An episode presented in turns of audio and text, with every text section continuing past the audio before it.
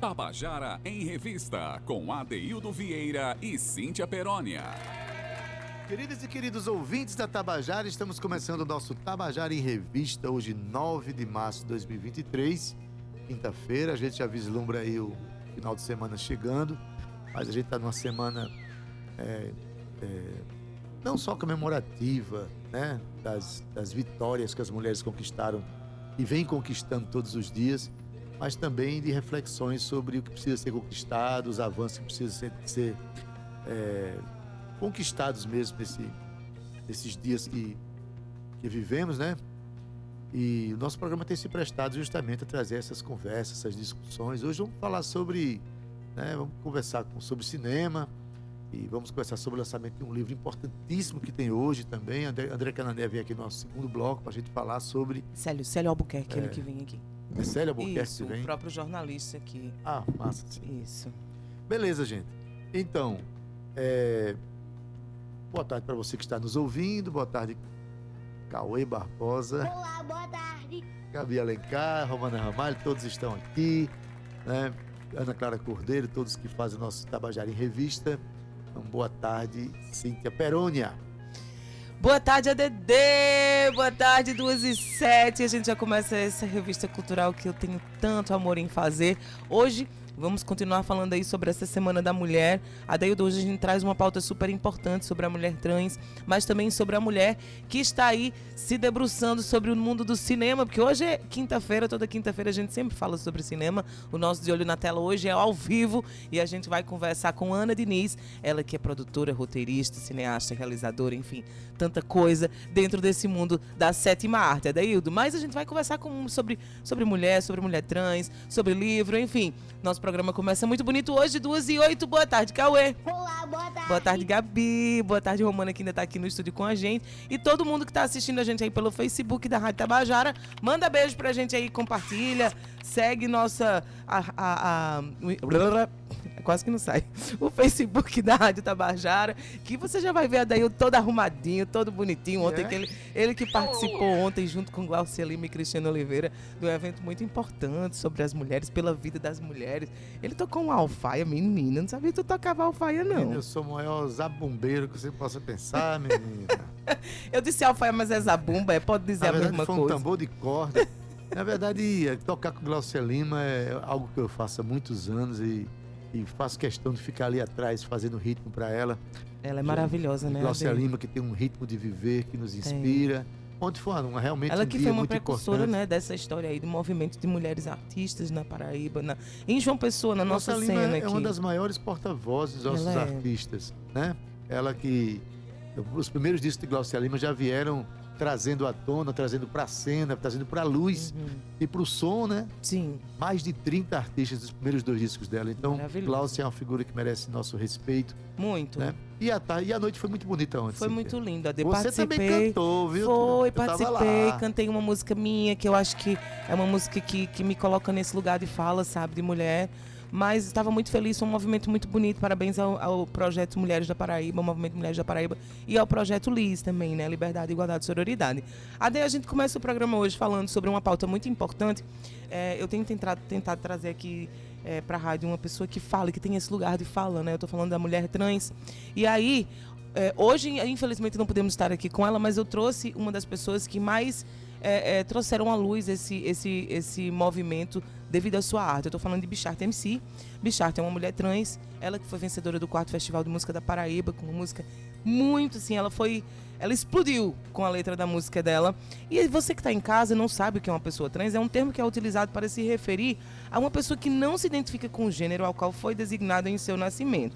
Então, quando nascemos, nossos gêneros são determinados pelo nosso sexo, certo? Mas tem pessoas que não, é, digamos que ela não, não se identifica com aquele corpo que ela nasceu, com aquilo que é. Olha, você é mulher, você. Estou dizendo aqui que você é mulher ou que você é homem. Essa pessoa não se identifica. Então, ela está no direito de se identificar como ela quiser, correto? Isso é o que é ser uma pessoa trans. E Bichart MC, ela traz isso em suas falas empoderadas sobre esse movimento. Hoje a gente começa com uma música dela falando Assista Meu Sucesso, que foi uma música que ela fez lá atrás, ainda já no começo da sua carreira, lá no, começo, no final de 2018, passando para 2019. E ela traz já uma reflexão importante sobre o que é ser mulher trans nesse mundo em que a gente vive. Adaildo, assista meu sucesso. Vamos ouvir. Vamos ouvir.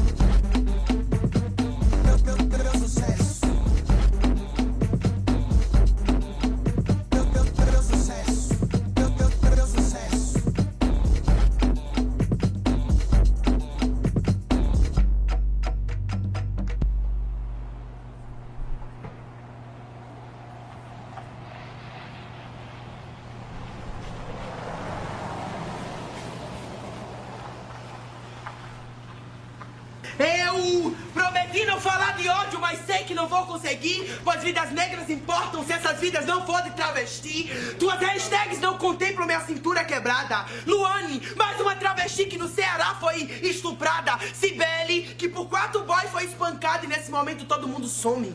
Xingavam pejorativamente de traveco e mandavam Cibele virar homem. Vocês não sabem o que é sair na rua com a incerteza de não voltar. Ser travesti ter muita potência, mas por causa de um sistema transfóbico não consegui demonstrar. Eu sou demonizada na igreja, expulsa da família. Se vocês matam sete leão, eu mato oito e a porra da transfobia. Trata, trava no masculino, depois vem fingir demência.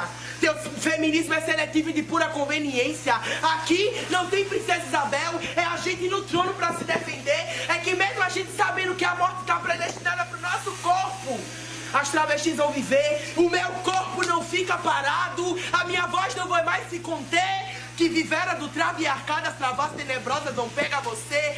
Ei, macho, quando eu passar na rua, vê se tu não solta piada, pois eu sou a própria revolução. E a partir de hoje, transfóbico vai levar porrada. Tabajara em Revista. Pois é, que voz forte, hein, Cíntia Perônia? Voz forte, potente e necessário, né, Adeildo? Alguém precisa eu digo de forte, eu gritar. não falo só do pulmão, não falo, não falo só da impostação da voz. Forte o discurso, forte né, a, a- eloquência. Isso. Palavra é essa. Ela é muito eloquente, bichata. Da maneira como ela coloca os E ela é problemas, novinha, os né? problemas que a- as, as mulheres trans vivem, né? Bicharte vai fazer 23 anos ainda, Daildo, com uma consciência muito importante, assim, sabe? Muito, muito sóbria, Uma muito fala coesa. importante no campo artístico para o. Brasil, né? E se colocando como trans. Ô, Ade, eu trouxe aí uma fala, como eu falei, né? eu- eu- a gente precisava de pautar esse assunto que eu acho tão importante. A gente vem falando sobre a mulher ao longo da semana. E aí eu quis trazer também. Muitas vezes a gente falou aqui que Bicharte ela foi vencedora do Slam em São Paulo em 2021. O Slam é, é um- um- uma batalha muito importante para quem, quem batalha assim, né, no, no, no rap, os, as MCs nesse caso também. E ela foi vencedora num palco muito assim especial, muito difícil de vencer, diga-se de passagem, porque tem muita gente boa. Então eu quis trazer porque ela fala sobre a mulher trans e eu quis trazer essa fala dela. Tem dois minutinhos só, mas a gente precisa de honrar essa mulher também. Vamos lá. Em cada esquina tenho medo de virar. Pois na última que virei, eles tentaram me matar. Disse que não me amava, não me via na TV. Que eu era muito trave e só queria me comer. Levantou a mão, bateu, o ferro logo puxou. Dois tiros foi disparado, pá, pá, mais uma trava que ele matou. A polícia inocenta, quem arranca coração. Travesti não tá segura nem na igreja, nem no busão. É por isso que eu falo, só enxergo a maldade. Nasça com seu corpo cis e conheça a liberdade. Homem branco, colonizador, é visto como herói da pátria até quando a preta no altar abandonou. E falo isso porque tô cansada. De ver manhã sempre sendo as outras as brancas ricas bem casadas, inclusive economicamente sossegada. E eu me pergunto, até onde a pobreza vai ser a falta de consciência que eles têm? Vocês sabem, burguesia safada, que da hipocrisia vocês são tudo refém. Eu lembro, na noite passada, ele chegava perto de mim, ele passava a mão no meu corpo e eu dizia, Deus, que ele leve meu celular e que eu não chegue em casa um corpo morto. Pois eu não quero ser o motivo da minha mãe chorar. Eu não quero chegar em casa com a vela nos peitos, braço cruzado e nunca mais a minha voz ela escutar. Mãinha, eu te prometo que eu vou ser muito feliz. O meu nome é Bicharte, eu não sou prostituta, eu sou poeta e atriz. E mais, vocês não vão encontrar o meu corpo preso numa viatura. Se vocês me queriam fazendo o programa, prazer, eu sou a própria literatura.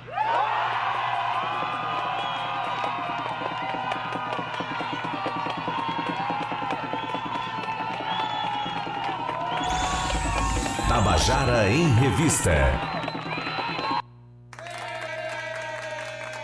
Eita, a gente quando ouve a, a fala, quer dizer, a- na canção de, de gente- ela já teve um, um momento aguerrido de fala, né, importante. Aí você traz mais essa fala que ela tem a partir da sua vitória no slam é, a nível nacional, não é isso? Em 2021. Nacional em 2021, até porque a Daildo não é nosso lugar de fala, né? Então, trazer Bicharte nessa posição, numa posição de MC, né? Que é como ela se coloca, de cantora.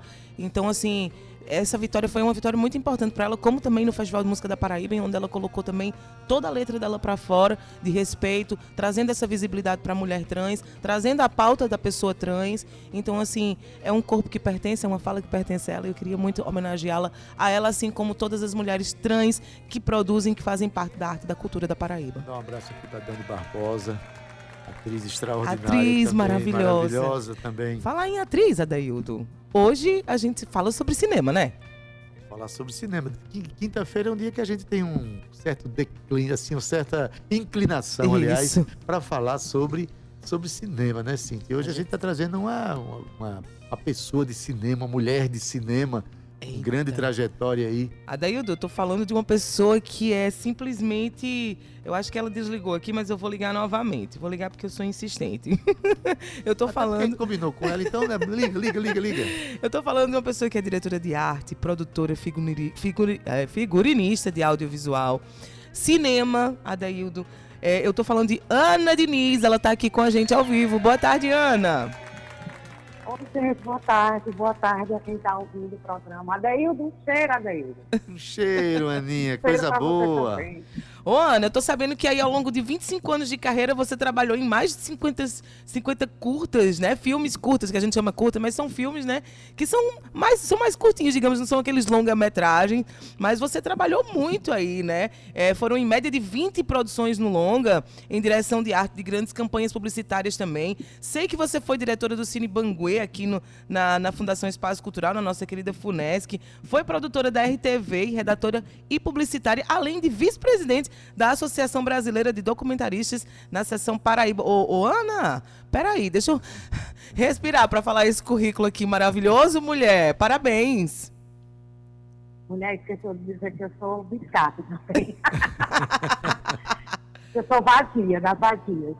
Tudo bom, boa tarde. A Deildo tem, tem um capítulo nessa história, né, Deildo? Sim. Que a Deildo, quando a gente era estudante de comunicação, né, eu, Ana Bárbara, Ana Roséria, Catiúcia, e Uba, que não era de comunicação, mas estava sempre com a gente, a gente era um coletivo de mulheres que produziam audiovisual lá junto Mendes, e a gente assentou muito a Deildo, que a Deildo trabalhava na ilha de edição do departamento de comunicação na época.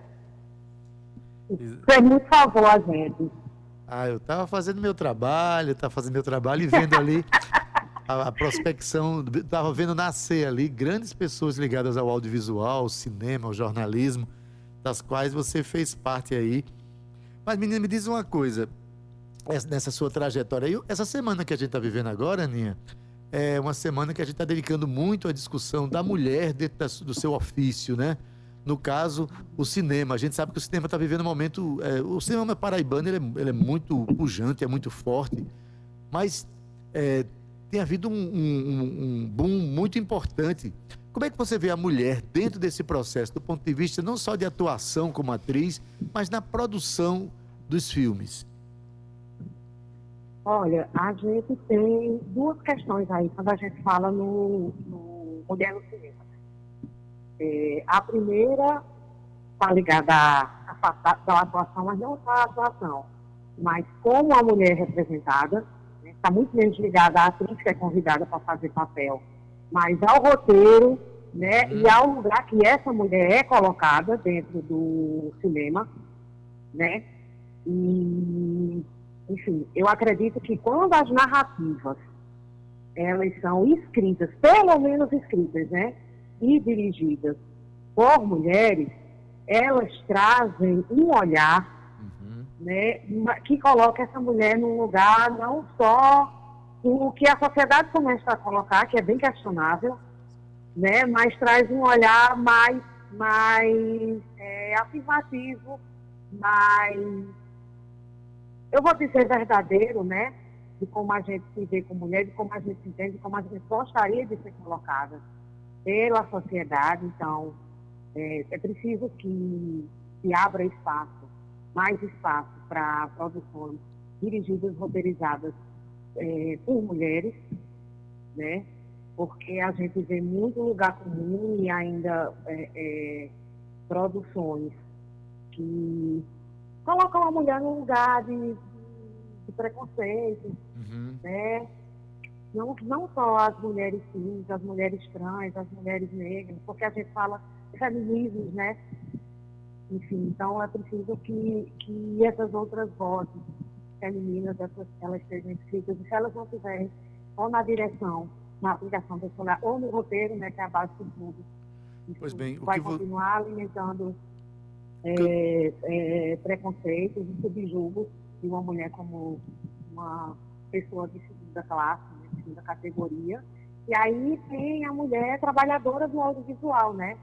É, queria desejar dia das mulheres, né? Essas mulheres, incluindo as cis, as trans, quem se identifica como mulher, né? Atrasado não só pela data de ontem, mas atrasado nas questões trabalhistas, atrasados nas questões de combate à violência contra a mulher, né? E é preciso que haja mais espaço para a mulher enquanto trabalhadora, né? Do audiovisual, que infelizmente a gente ainda não consegue ter nem 50% de corpo de trabalho. Ontem eu vi que o presidente Lula enviou para o Congresso Nacional uma medida para ser analisada, para que as empresas elas equiparem o salário, né, as empresas privadas, elas equiparem o salário. Já tem uma multa na CLT de 2018 que prevê que a empresa que não coloque faça essa equiparação passa por muito, mas a gente sabe que a reforma trabalhista de 2018 ela foi uma reforma que, inclusive, desfez muitos acordos da CLT, Uhum. né? Então, tem essa outra mulher que é a trabalhadora, né, do audiovisual, que muitas vezes ela sai muito pouco do papel da assistência, ela tem muito pouco protagon- protagonismo, enfim. Então, é preciso que se, eh, que a mulher esteja nesse protagonismo e nessa, nessa ponta de lança, porque é ela quem puxa para as mulheres.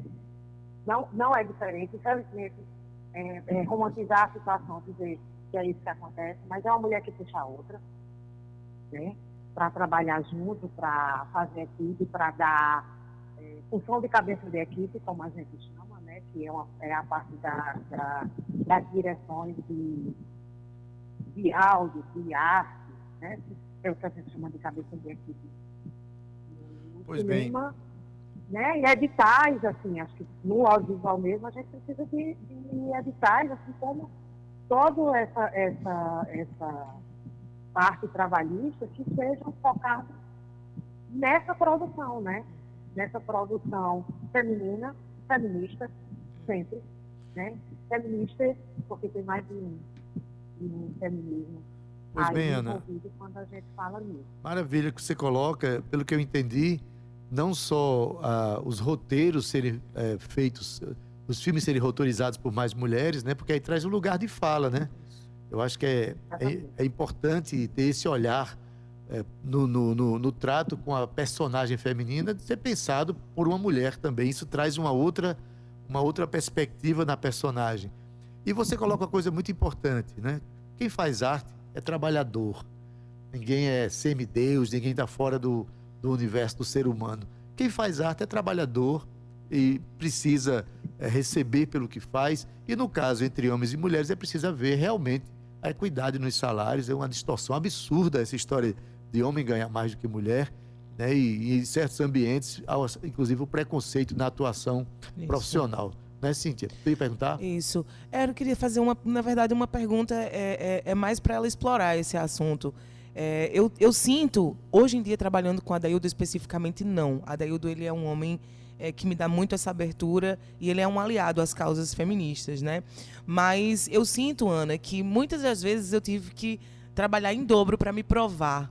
Em, em- em lugares que eu tinha eh, poder de tomada de decisão, muitas vezes eu era invalidada por ser mulher, então eu teria que provar que aquele, aquela minha decisão era correta. Você sente isso também dentro do lugar de realizadora de cinema, dentro da, do universo da sétima arte? Você acha também que você precisa de se provar, que as mulheres ainda precisam de provar que as, as- as tomadas de decisões são coerentes, estão corretas, que aquele caminho seria melhor? Você sente essa pressão também? todo dia. Todo dia. Todo dia em todo canto. Enfim, eu diria que a gente trabalha três vezes, né? Porque tem o trabalho invisível aí, do, do, de casa, que ninguém conta como trabalho, né? E fora esse trabalho de educação social, né? A gente é para de militar, militante, mas não dá, gata. Quando a gente para de militar, a gente é atropelada, né? Na fala, no direito né, de existir, ou a gente é morta Verdade. entendeu? Então é todo dia, então é uma luta diária, porque é, um, é uma.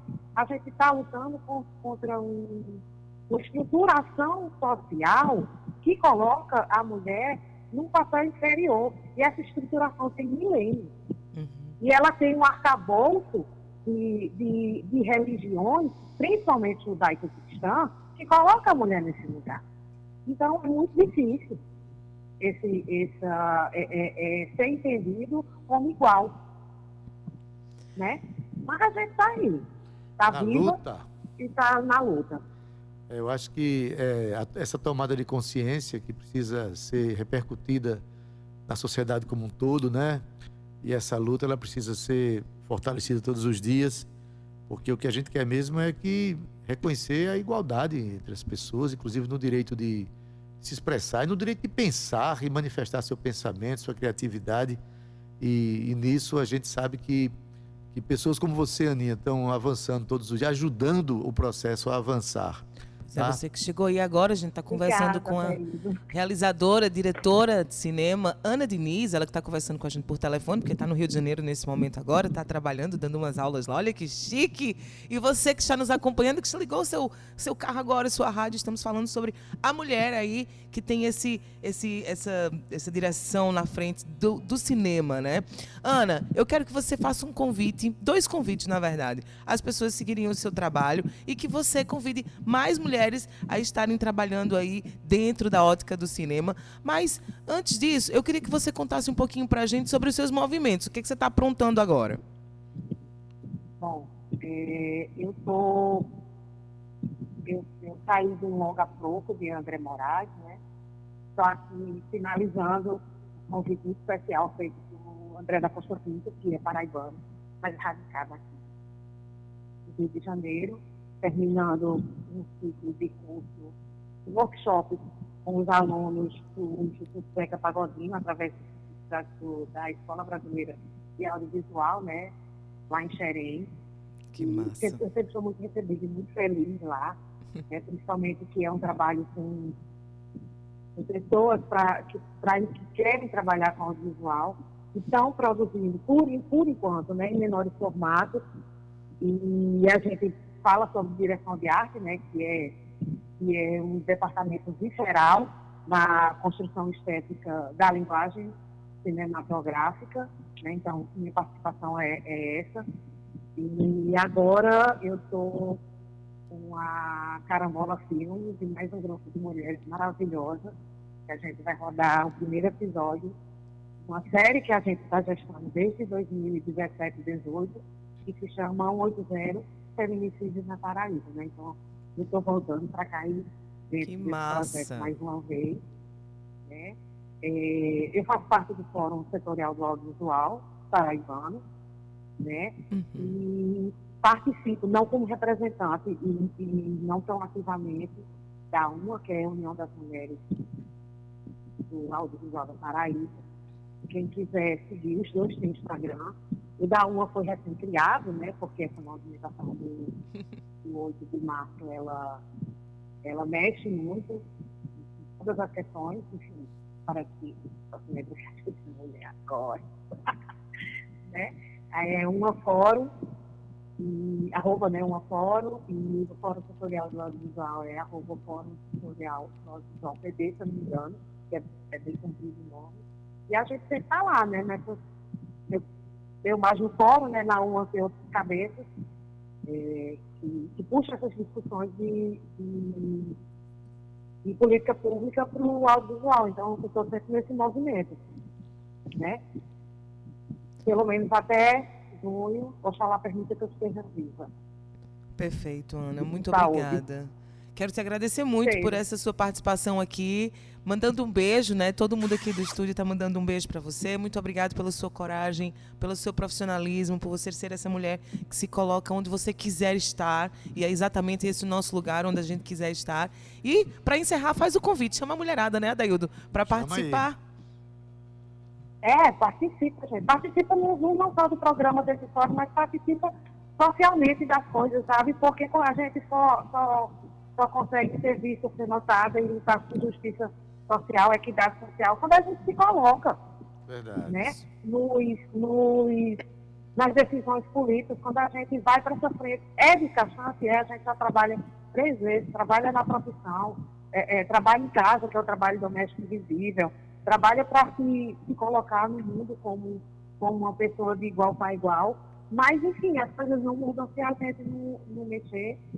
Né? Desde manhã, provavelmente, está escutando vocês, eu estou chegando. Ok. Perfeito, Ana. Um beijo no teu coração e muito obrigada. Espero que a gente converse, tenha essa conversa depois aqui ao vivo, Ao né, vivo Adaildo? depois, né?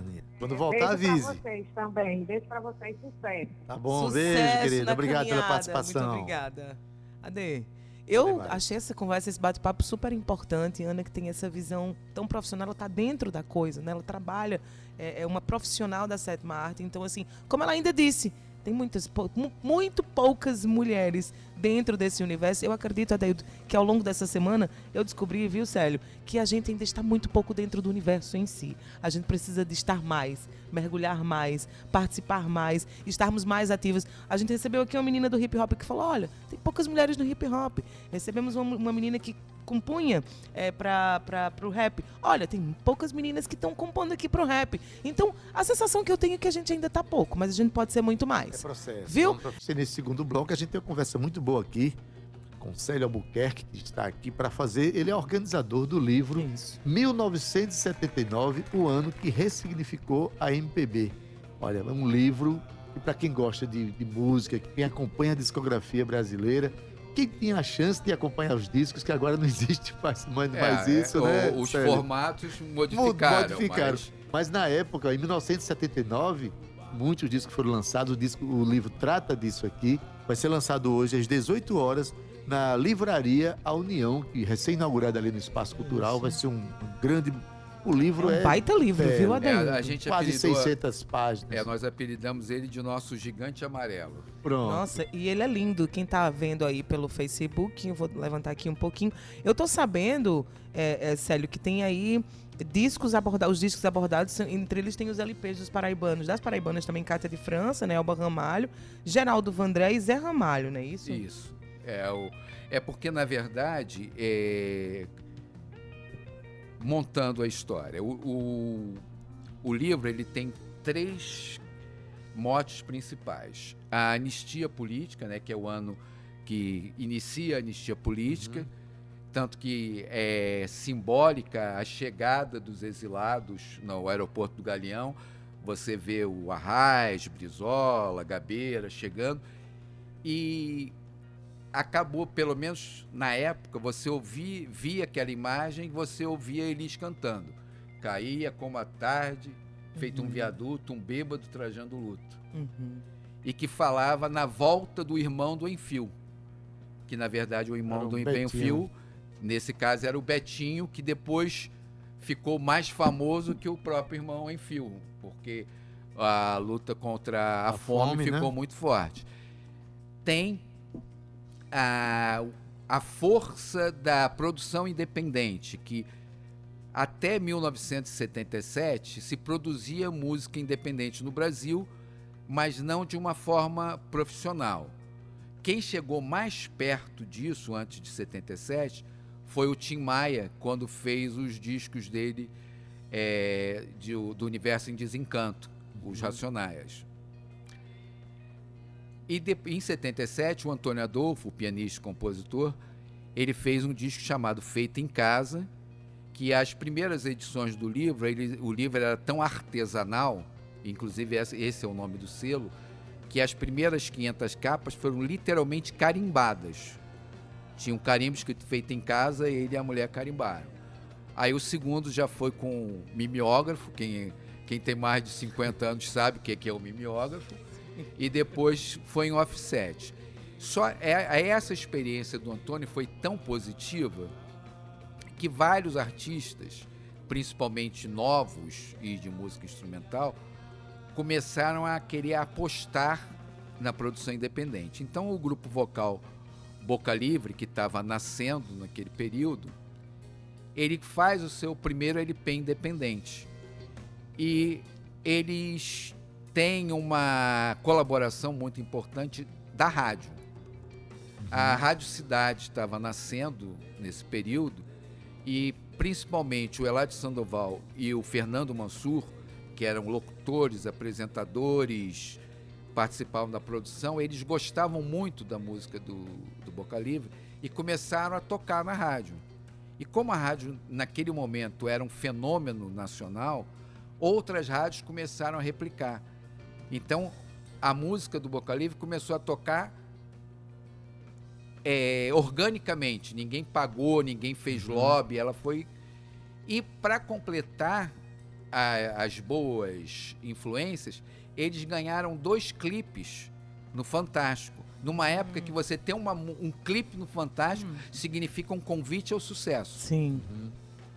Então eles venderam muito. Então eles, eles provaram na prática que música independente podia ser feita de qualidade e ser também comercialmente viável. Então, tanto que em 1979 nós temos outros importantes lançamentos independentes. Tem o do Francisco Mário, que é o outro irmão do Enfio, é o outro irmão do Betinho, o Chico Mário. E tem também, entre outros, da Lula e Lucina, que é uma dupla de cantores e compositores que já vinham dos festivais e fazem um disco independente, que como o Antônio Adolfo e como Boca Livre, eles rodavam o país na Kombi e eles faziam show e vendiam os discos durante o show. E, tomando o próprio mote da e Lucinda, 1979 é o ano que a mulher compositora surge com uma força muito potente. Então a gente deixou de ter apenas a Chiquinha Gonzaga, a Dolores Duran e a Maísa e a de certa forma a Rita Lee como referência de compositoras. Começaram a eclodir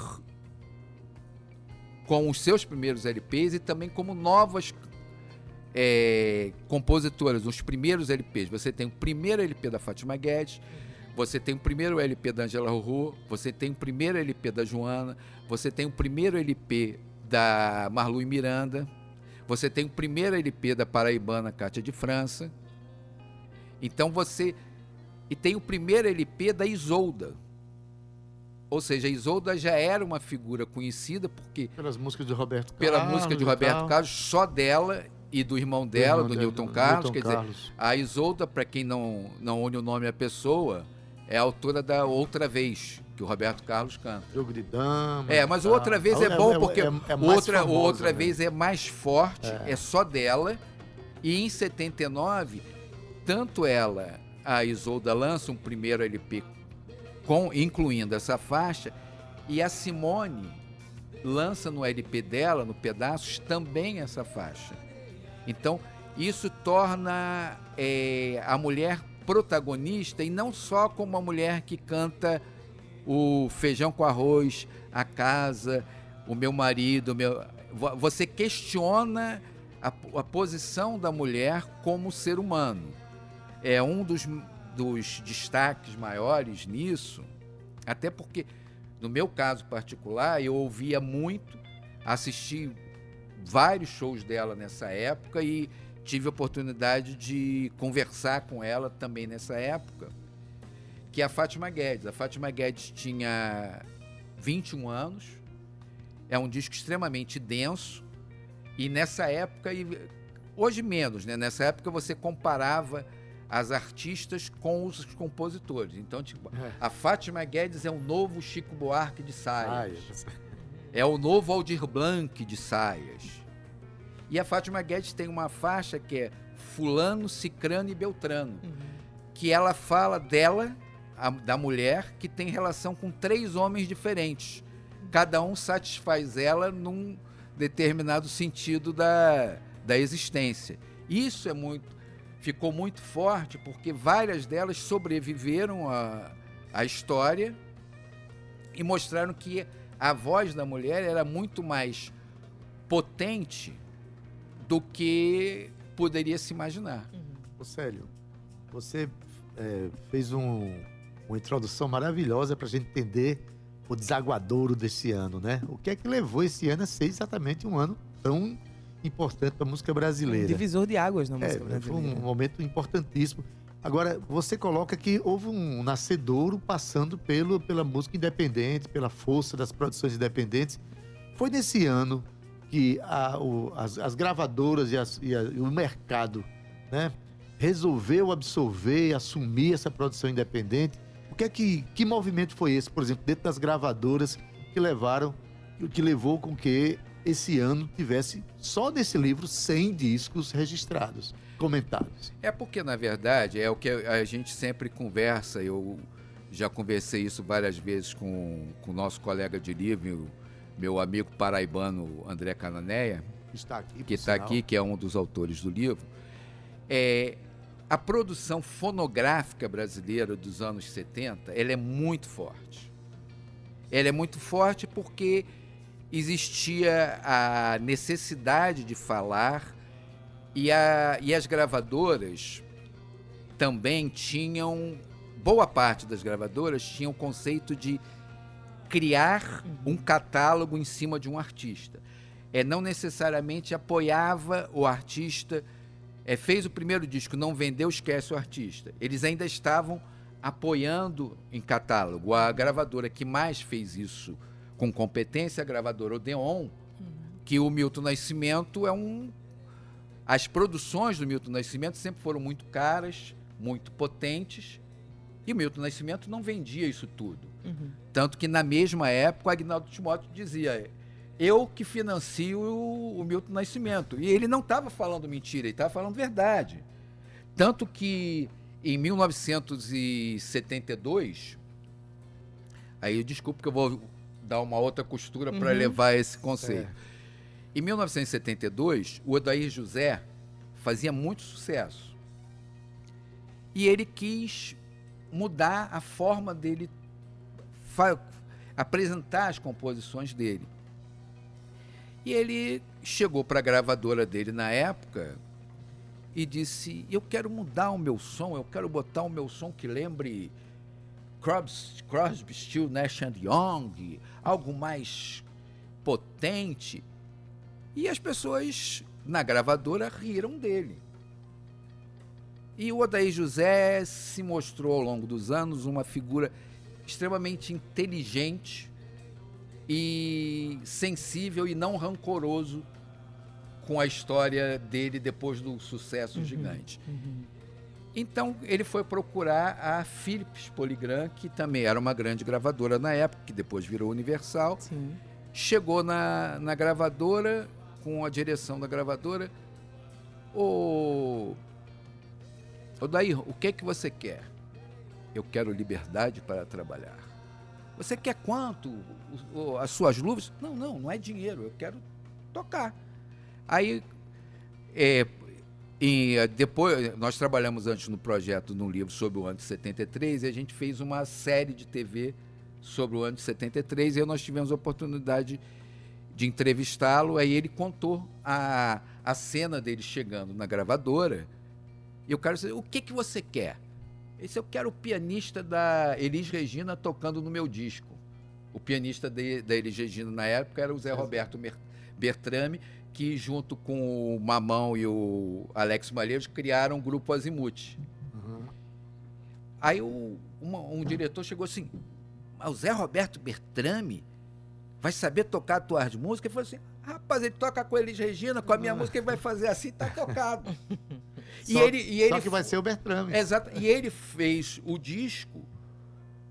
é, ele entrou na gravadora e ele, e ele teve também o apoio da gravadora, que a gravadora tinha noção e fez os artistas da gravadora reconhecerem que artistas como ele ajudavam a financiar discos de Chico Buarque, Caetano Veloso, Gilberto Gil, que não vendiam essa enormidade. Eles eram financiados pelos artistas populares. É um fato, é economia. E ele teve o apoio do Caetano e foi o ano que ele lançou Pare de Tomar a Pílula, Uhum. Que inclusive foi censurada, né? Porque o governo queria que o povo tomasse pílula para não ter filho e, E ele mandando parar de tomar. Então, é, é um ano muito. São os anos muito ricos e, a- e as pessoas produziam é, também pensando em fazer arte. Você não só em vender. É, claro que com ah, principalmente os discos de gravadora, ele pensa em vender porque tem que pagar Tem que pagar. Mas a arte como um conceito. E isso é muito forte na E produção é dos interessante quando você 70. coloca que um determinado artista vendia tanto que subsidiava a obra de um outro artista. Isso é é uma visão de gravadora que eu acho que rara, né? A, a Odeon teve uma visão. Não, a- a- não, não só a Odeon, as grandes gravadoras, Tinha elas tinham se- perspectiva. perspectiva disso. O caso é que a, na década de 70, principalmente, a Odeon e a Philips, elas tinham essa noção real. Já, por exemplo, a CBS, a CBS, é, ela não se preocupava muito em investir nesse no não fácil, na, fa- na venda mais complicada. Eles queriam coisas mais fáceis. Eles queriam Roberto Carlos, os cantores é, de forró que vendia, que sabia que tinha o público no Os Nordeste. mais funcionais, né? mais funcionais. É. Já a, a Philips, Poligram e a Odeon, não. E, inclusive porque eles vinham também de uma cultura europeia, de outra concepção. Isso favoreceu a música brasileira, tanto que esse livro aqui exalta 100 discos, 100 discos do ano de 1979 que estão sendo comentados aqui, né? Por é, cada disco comentado por uma pessoa, é isso? É, tem uns, alguns discos que são comentados por duas pessoas. Pronto, então fala rapidamente Música sobre brasileira e música nordestina, de que eu vi aqui que a gente tem Sim, Cátia que de é, que França, é música brasileira, Ramalho. né? Que é brasileira. É, isso aqui, é, fala um pouquinho, é, a gente tem três minutos para falar so- sobre esse disco, esse livro que vai ser lançado hoje a partir das Isso, 18 chamar o horas pessoal na pra- livraria A União, que fica ali no Espaço Cultural, livraria recém-inaugurada. As obras da União estão todas lá para vender. Esse livro aqui é muito importante para quem quer conhecer a discografia brasileira, um pouco, da um pouco mais da música brasileira. São 100 discos comentados. Fala rapidamente é, algo sobre esse livro que chame o nosso ouvinte para chegar lá hoje à noite para comprar esse livro. É, o que a gente está falando tem um é, no disco é, tem muita música nordestina e não é assim porque é nordestina porque a nossa preocupação foi escolher 100 álbuns que retratassem a música brasileira como um todo é claro que vai que ficaram faltando vários discos Sim. inclusive discos importantes que não que nós não tivemos acesso e não tivemos a dimensão dessa importância. Por exemplo, é claro que tiveram discos muito fortes produzidos nesse período e provavelmente 79 da música do norte, por exemplo, que é uma música que sempre foi focada. A música do Nordeste e do Sudeste, elas tiveram mais forças porque os nordestinos já haviam entrado é, mercadologicamente no, no, no Sudeste e no caso de 79 tem o, agregador que o Fagner era diretor artístico da CBS e ele ajudou a produzir vários discos de nordestinos da Cátia, do geral, da Robertinho de Recife. Então ele fez Ednardo. Ednardo, é o, o Belchior não, Belchior era, o- era outra gravadora. Então isso é, é muito importante. E ao mesmo tempo você tem é uma variedade de artistas e de potências de artistas. Você ao mesmo tempo que a gente tem no, num livro sério tem o, álbum da Elis Regina de 1979, que é essa mulher que tem o bêbado e equilibrista. A gente tem o primeiro LP da Gretchen, escrito pela Lorena Calabria, que ela, junto com o Mr. Sun, que foi o, o fio condutor da, do texto dela, que era o produtor da Gretchen no período, você mostra o quanto essa música popular ela também foi feita com consciência e quanto artistas como, como a Gretchen, como o Agnaldo Timóteo e Ângela Maria, que a gente tem um texto sobre o, Agnaldo, o disco do Agnaldo Timóteo da Ângela Maria, o, escrito pelo Zeca Azevedo, lá do Rio Grande do Sul. Por isso, a gente se preocupou em fazer um livro é, que os álbuns abrangessem a maior parte de estilos e de estados e que os colaboradores fossem os mais diversos e também de vários cantos do país. Tem, tem colaborador aqui na Paraíba, tem vários eh, em Pernambuco, vários no Ceará, vários em Minas Gerais, vários no Rio Grande do Sul. É, não, não ficou uma coisa focada em produção artística e jornalística do Rio e São Paulo. Maravilha.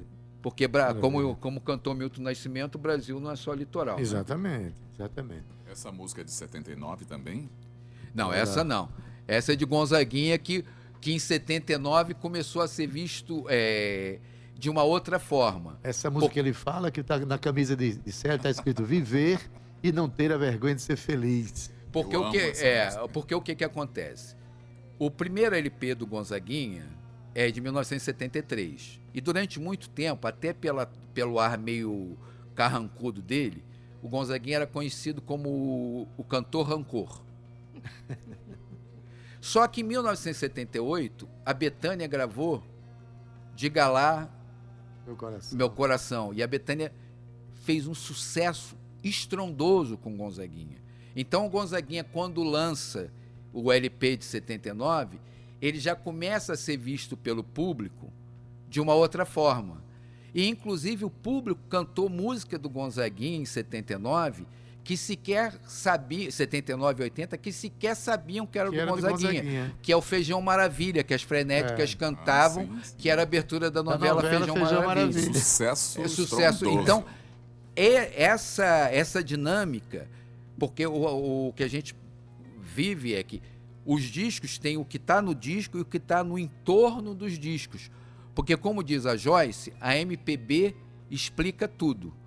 Verdade. Então, tudo. a- a- porque a, a nossa forma de fazer música popular é uma forma de rela- historiar o, o no- a nossa realidade, de Gregório de Matos a Noel Rosa e o que veio depois. Gente, Deus, eu Maravilha conversar com o Célio. Uau! daria pra conversar muito, muito. Daria A pra gente gente, invadir o É, programa de mas Gustavo deixa Regis. eu só perguntar aqui. A gente, é, é, no vontade, lançamento uns mais tarde, você vai ter como falar essas coisas, conversar com as pessoas. É, André, eu acho É que é importante, porque é muita viu? história para contar. Olha, Célio, é, na um verdade, é, na- vamos, ser É um objetivos. desaguadouro, Adair. É, vamos ser objetivos. A gente se dispõe a conversar, ainda mais que a André vai estar vai tá comigo. É, é, eu só não posso me alongar muito, porque eu tenho que arrumar um jeito de chegar no Recife ainda hoje. Ah, o, o resto é tranquilo. O, re- o resto é olha, resto. só dizendo, o hoje termina meia-noite. Sério, você tem Instagram ou rede social que as pessoas podem seguir É, eu você? tenho o meu Instagram, que eu não, não sei. Eu sei que é Célio Albuquerque, não, tem, não sei se tem. Um ponto, é, se não tem. IF embaixo, não sei o quê. E tem, a gente tem o Instagram do livro, Tá. que é arroba Já tô 1979, aqui. o ano que ressignificou a MPB.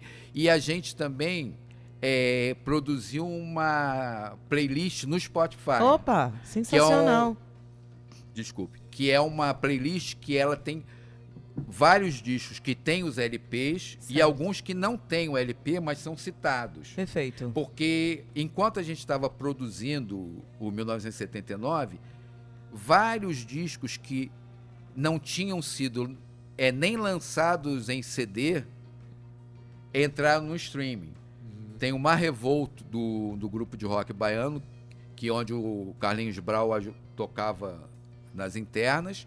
E tem o disco da Lula e Lucina, que também foi lançado no streaming. Perfeito. Então dá para ouvir Então tem quase essa tudo playlist 1979, é isso? No Spotify. no Spotify. E tem também o Instagram. Então vocês sigam. bem, gente. Por hoje, favor, eu vou às postar 18 também horas, aqui. Hoje às 18 horas, na livraria A União, no Espaço Cultural, o livro tem quase 600 páginas, gente. É muita informação, né? tem muito comentário. É, um- é algo importantíssimo para quem viveu essa coisa de comprar o disco. Todo mês eu comprava meu disco. Na técnica, na técnica Cauê Barbosa, edição de áudio Ana Clara Cordeiro, redes sociais Romana Ramalho e Gabi Alencar, produção e locução Cíntia Perônia, gerente de rádio difusão da Rádio Tabajara Berlim Carvalho, direção da emissora de Rua Leitão, presidente da EPC, Ana H6,